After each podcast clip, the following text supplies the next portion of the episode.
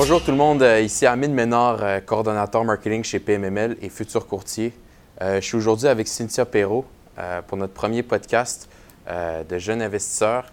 donc aujourd'hui, c'est un premier podcast. Le podcast, ça va être vraiment pour donner de l'information aux jeunes qui veulent investir en immobilier, donner des trucs, des astuces, tout ce qui peut vraiment vous aider.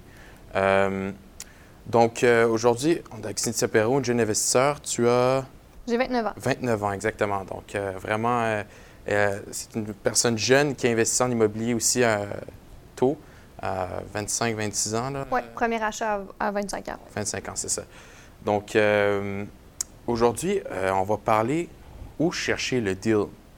Hein, c'est une question qui souvent qu'on se pose là, en tant que jeune investisseur. On, essaie de rechercher ça. Il y a plusieurs, plusieurs plateformes, plusieurs façons de le faire.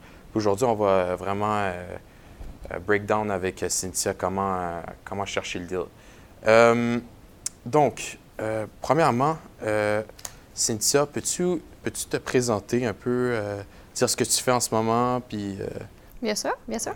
Mais c'est ça, Cynthia Perrault, 29 ans. Puis ça fait, oui, j'ai fait mon premier achat à 25 ans, mais comme on discutait plus tôt, euh, cet achat-là, je l'ai fait vraiment pas dans la philosophie d'un investisseur. C'est qu'à ce moment-là, euh, j'étais, euh, mon conjoint souhaitait acheter quelque chose, donc il m'a proposé d'acheter ça avec lui, mais à ce moment-là, dans le fond, je préférais plus louer, puis j'avais vraiment pas dans la philosophie de devenir investisseur.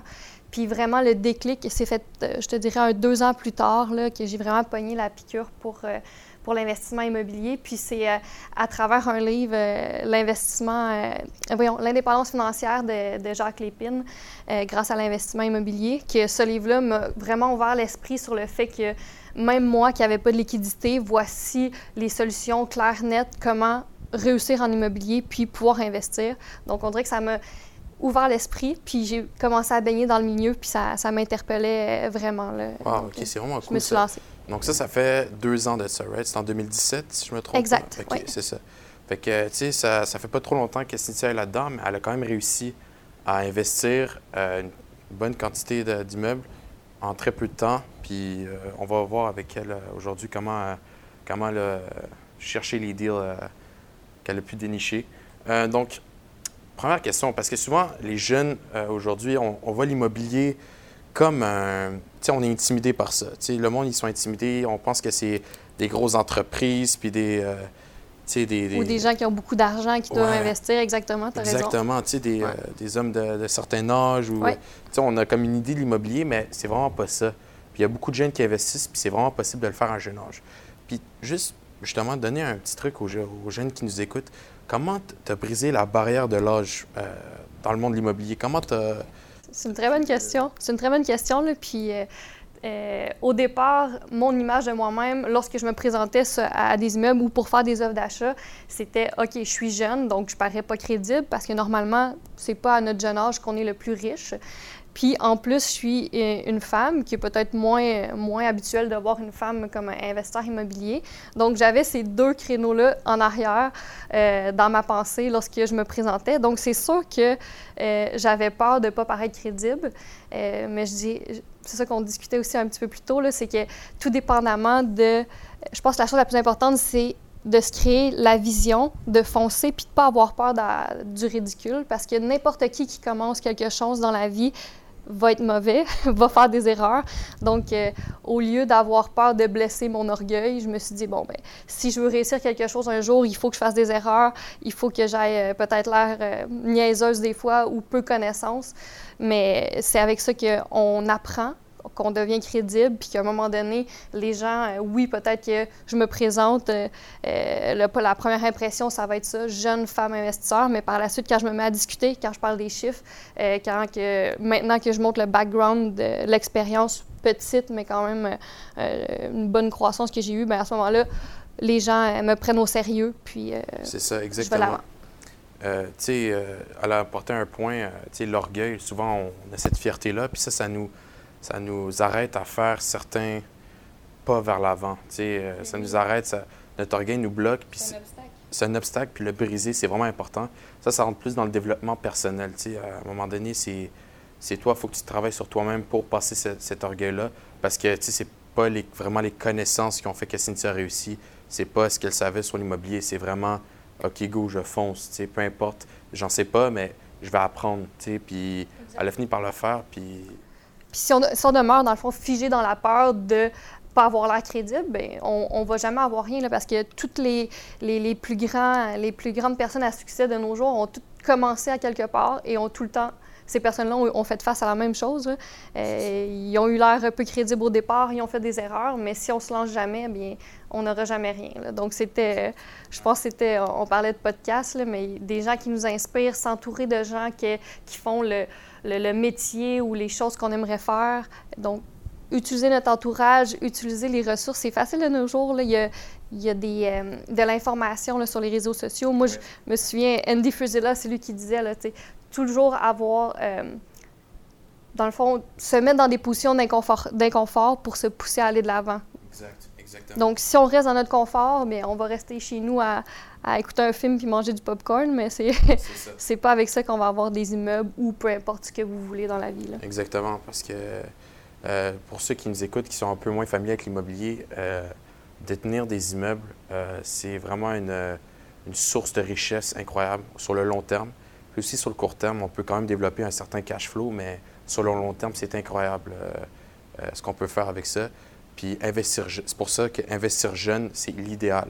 Il y en a qui ont commencé à investir à 50 ans puis qui ont beaucoup de succès aujourd'hui, mais imaginez à 20 ans, 25 ans, même 30 ans investir, c'est incroyable ce que ça peut faire à, la longue. Oui. Puis, euh, tu sais, c'est ça. C'est vraiment du développement personnel, puis, puis de foncer pour acheter votre premier immeuble. Je pense que c'est rendu à 50 logements. Oui. donc, des, immeubles, plusieurs immeubles qui regroupent 50 logements. Euh, c'est quand même euh, en. Je suis sûre qu'on va avoir la même discussion que euh, je discute avec des. à chaque fois que je dis ce que je fais, que j'investis en immobilier, j'ai toujours une histoire de Ah, j'ai acheté dans le temps un 6 unités à 75 000 Puis là, maintenant, tu sais, ça vaut peut-être 1 million, 1,2. Fait qu'on va avoir le même discours. Là, on achète peut-être des immeubles qui ont l'air chers, mais dans 25 ans, ça va valoir encore deux fois le prix. Là, donc, on, on, va rire des prix qu'on a payés aujourd'hui sur les immeubles. Exactement. Exactement. Euh, fait que, tu sais, est-ce que tu recommandes aux jeunes de plus, euh, mettons, acheter un immeuble, puis comme, tu sais, apprendre sur le tas, puis ou tu leur recommandes de prendre des formations en premier, bien se former là-dedans? C'est quoi, mettons, les, avantages et les désavantages de chacun? C'est quoi que tu penses que... Je dirais que c'est un bon ballon entre les deux. Je dirais, c'est sûr qu'en premier, pour faire un bon achat, je pense que c'est important de bien acheter, bien avoir les informations. Donc, pour bien acheter. Mais à un moment donné, il ne faut pas devenir dans la paralysie du calcul, puis de se former, se former. À un moment donné, une fois que vous avez les informations, il faut passer à l'action, puis faire un achat. Puis il n'y a pas d'achat parfait. Mais à mon avis, c'est quand même dur de se planter euh, en immobilier. Si vous avez un bon réseau, vous avez fait vos calculs, un moment donné, passez à l'action. Ou si vous êtes figé dans les calculs, mettez-vous avec un partenaire qui va vous permettre de passer à l'action. Il faut se connaître, mais à un moment donné, il faut, il faut passer à l'action parce que les années passent, les immeubles prennent de la valeur, puis à un moment donné, euh, si vous achetez jamais, ben ça se passera pas. Vous va tomber dans l'analyse paralyse qui est vraiment de trop regarder puis pas passer à l'action. À un moment donné, faut, comme elle a dit, il faut se former, mais il faut passer à l'action en même temps. Puis un bon mix des deux, c'est ce qu'il faut. Puis c'est essayer de, de, se donner des excuses pour réussir. Là. Souvent, euh, c'est ce que je remarque. Là. Puis je dirais la phrase qui m'a le plus marqué du livre que je parlais, L'indépendance financière de Jacques Lépine. Euh, il dit à un moment donné que les gens souffrent du syndrome de l'excusite aiguë.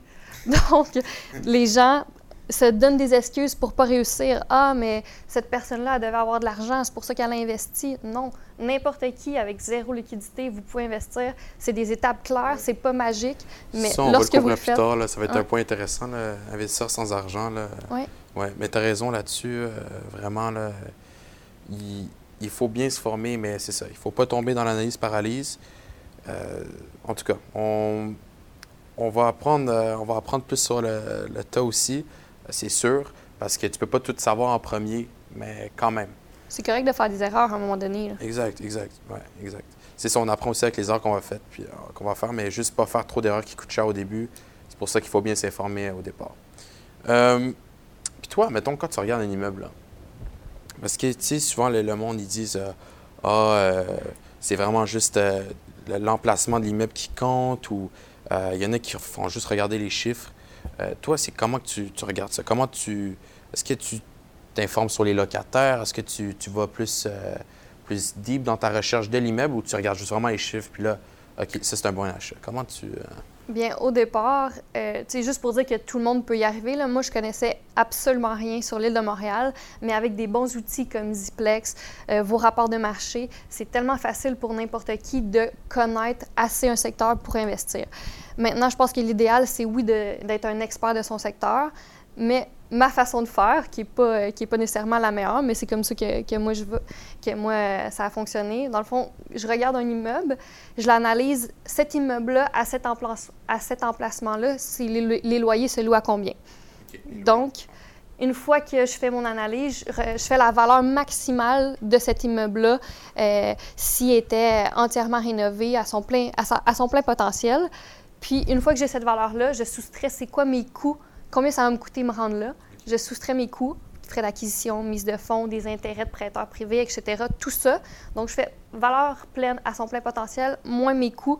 Puis, avec ce, ce résultat-là, bon, ben, c'est le prix maximum que je suis prête à offrir pour les immeubles. Donc, lorsque je recherche des immeubles, ben, j'appelle qu'est-ce que partout qu'est-ce qu'il y a sur le marché, puis voici ce que je suis prête à offrir, voici ce que je suis prête à offrir. Puis à travers ça, tu te fais tes contacts. Puis euh, C'est ça. Fait que Cynthia, elle apporte un bon point. Calculer le potentiel de l'immeuble, c'est ça qui est vraiment important. Parce que peut-être qu'il y en a qui disent que l'immeuble est trop cher pour qu'est-ce qu'il vaut aujourd'hui, mais il faut aussi voir qu'est-ce qu'il va valoir dans quelques années, euh, Oui, quand oui, ça va oui. être le temps de refinancer, euh, de récupérer dans le fond sa mise de fonds. Donc ça, c'est vraiment un point important quand vous cherchez un deal. Euh, Puis ça, euh, écoutez, euh, il y a plein de, de- de formations, de, de trucs qui se donnent aussi, euh, plus poussés dans ces trucs-là. Euh, je sais qu'il y a Club Immobilier, Mordu d'immobilier, euh, Imo Facile. Euh, vous irez sur Internet, là, on, peut tout, on peut tout savoir aujourd'hui vraiment. Là, on peut oui, bien se former. Des, des bons réseaux. euh, Exactement. oui, ils vous fournissent dans le fond des, des façons de calculer euh, vos financements, comment, comment calculer dans le fond le financement que vous pourriez avoir si vous- vos loyers sont à tel prix. Puis même à travers ça, ce qui est bon, c'est les contacts que tu vas te faire dans, en côtoyant ces milieux-là. Exactement ça, exact.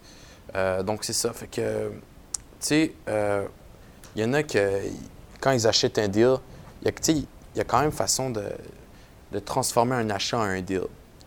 Puis, tu sais, des fois, le monde, ils disent, ah, j'ai peut-être acheté ça trop cher, whatever, mais il y a quand même façon d'optimiser l'immeuble à ce que ça devienne un deal. OK? Puis ça, c'est quoi ton, ton input là-dessus? C'est quoi? Comment tu vois ça? Est-ce qu'il y a des achats en tant que tels que tu as, transformé en deal ou Ah, c'est- sûr, là. Ouais. sais, Je vous donne un exemple euh, d'un 6 unités qu'on a, on a versé plus de 300 000 pour l'acheter. là. Si on regarde ça comme ça, avec des revenus vraiment bas, c'est sûr que c'était pas un deal au départ. là. Si on continue à le rouler comme ça, ben c'est c'est vraiment pas un bon achat. Ça... Mais lorsque les loyers, dans le fond, comme je vous disais tout à l'heure, moi, j'ai calculé le plein potentiel qui est en train de se réaliser. C'est des loyers qui passent, exemple, euh, qui doublent ou qui triplent. là. Fait qu'à ce moment-là, c'est sûr qu'il faut regarder non pas comment l'immeuble vaut maintenant ou que- quels sont les revenus maintenant, puis c'est quoi les, les ratios et tout ça. Vous me dites, ces ratios-là, je sais à peine ce que ça veut dire. Juste pour vous dire à quel point, vous n'avez pas besoin d'être un expert en calcul pour le faire. Vous me dites, euh, Cynthia, c'est quoi les, les, euh, le MRN de, ton, de tes immeubles? Je le sais même pas. Tout ce que je regarde, c'est mon immeuble va avoir comme, combien à sa pleine valeur. OK, voici mes frais pour s'y rendre. Bon, bien, c'est un bon achat, allons-y. Puis je m'organise pour négocier avec les gens en place, pour créer la valeur. Puis, euh, tu sais, vous pouvez devenir l'expert de d'une personne qui se focalise plus sur les dépenses. Parce qu'on s'entend que la valeur d'un immeuble, c'est ses revenus et ses dépenses. Moi, je, je me concentre sur augmenter les revenus des immeubles que je regarde.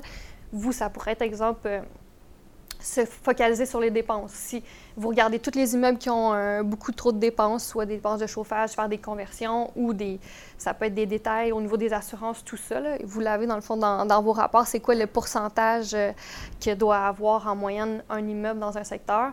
Vous pouvez vous concentrer là-dessus, réduire les dépenses des immeubles, puis c'est une façon de créer de la valeur.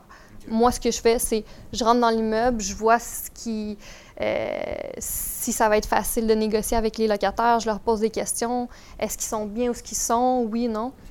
Puis j'essaie de créer ma valeur comme ça en négociant avec eux pour augmenter mes, mes loyers. Ben oui, c'est ça, exactement. Parce qu'en en augmentant les revenus de l'immeuble, c'est sûr que l'immeuble prend beaucoup de valeur.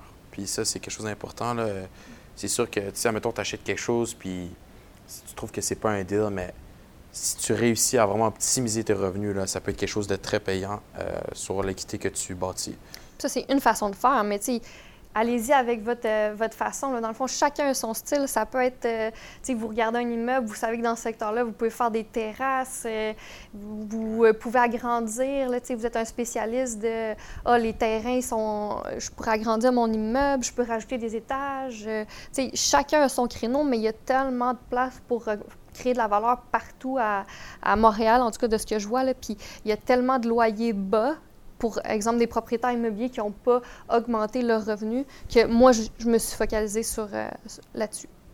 Puis je trouve ça amusant aussi d'améliorer l'espace, comme on discutait plus tôt. Là. Donc, j'achète des immeubles qui, j'ai l'impression quand même aussi d'améliorer la, la, ville de Montréal. il y a beaucoup de vieux immeubles qui ont besoin d'attention, la plomberie est à refaire, euh, l'aménagement n'est pas optimal. Fait que c'est une façon que moi, j'ai du plaisir à faire. C'est à, vous de voir euh, où est-ce que vous pouvez mettre votre touche pour créer de la valeur. Exactement.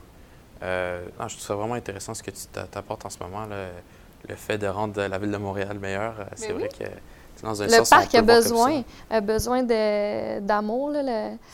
L'île au complet, les, immeubles ont besoin d'amour. Donc, euh, sais, oui, c'est une affaire de revenus. Oui, je développe un parc, fait que je le fais pour moi, mais en même temps, euh, je trouve ça intéressant que, que la ville de Montréal continue à avoir une, certaine valeur. Puis, si vous faites vos calculs, vous faites vos rénaux, bien, au moins l'île continue à, prendre la valeur, les loyers sont intéressants. Oui, oui, exactement. Puis les locataires, ils ont des milieux de vie euh, qui sont bien. C'est ça, tu améliores la vie de tout le monde dans ce, sens, dans, dans ce sens-là. Euh, écoute, euh, souvent les gens qui nous écoutent en ce moment n'ont pas 200 000 à mettre sur un immeuble, n'ont pas de, de, grosses mises de fonds à mettre sur des immeubles. Comment, comment un jeune, là, il peut commencer à investir en immobilier, mais sans argent? Ça, c'est vraiment intéressant parce que c'est possible. Oui, c'est possible.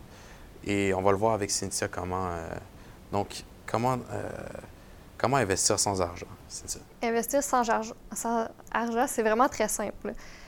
Moi, je vous dirais, au départ, je mettais beaucoup de valeur dans c'est tellement dur d'accumuler la mise de fonds, mais de nos jours, il y a beaucoup, beaucoup de gens euh, qui souhaitent investir, faire fructifier le dollar. Fait que, imaginez dans le, dans le monde, il y a vraiment beaucoup d'argent.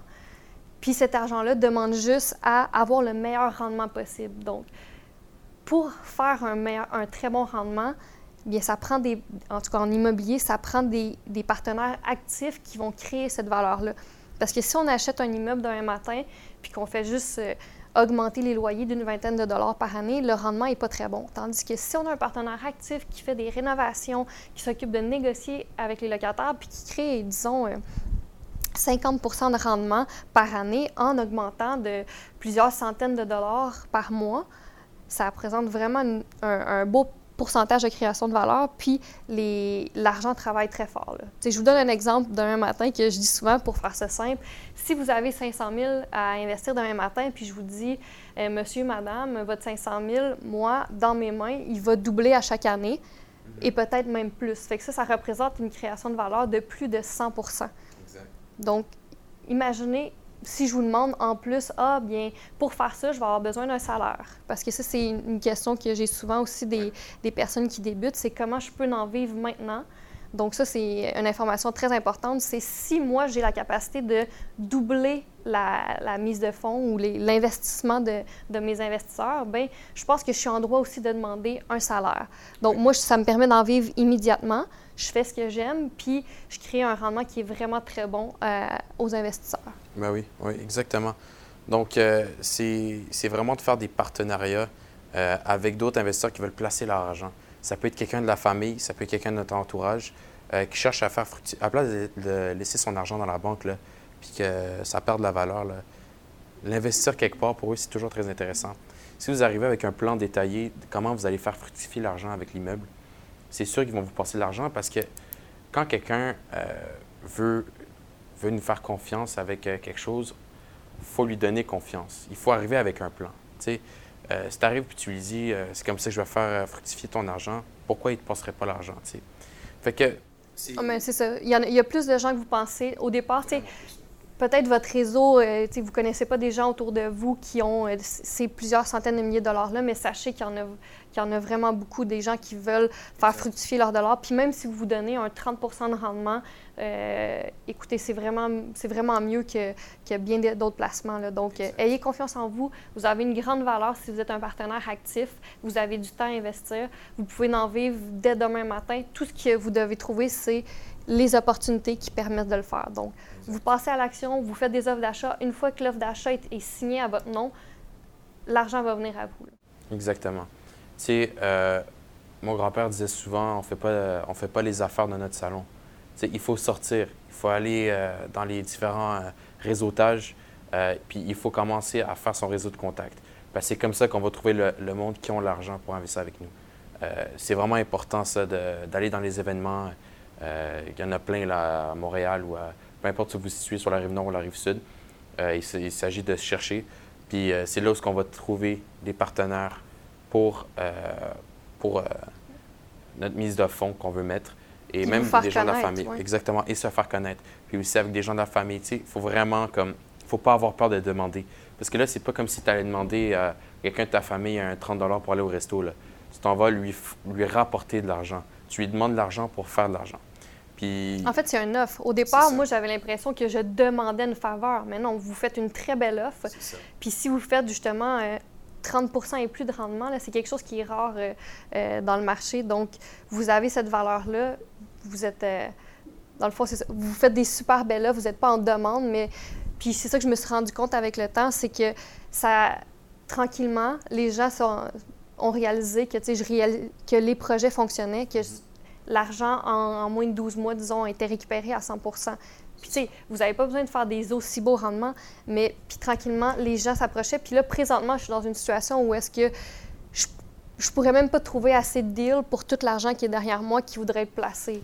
Donc, tu sais, c'est assez rapide. Ça fait trois ans que je suis active dans le milieu, euh, même un petit peu moins de trois ans que j'ai décidé d'en faire carrière. Puis déjà là, je peux même pas faire travailler tous ces dollars-là. Donc, euh, juste pour que vous compreniez que la valeur est dans le partenaire actif, dans les personnes qui peuvent faire des bons rendements à ces dollars-là. Exactement. C'est une belle façon de commencer.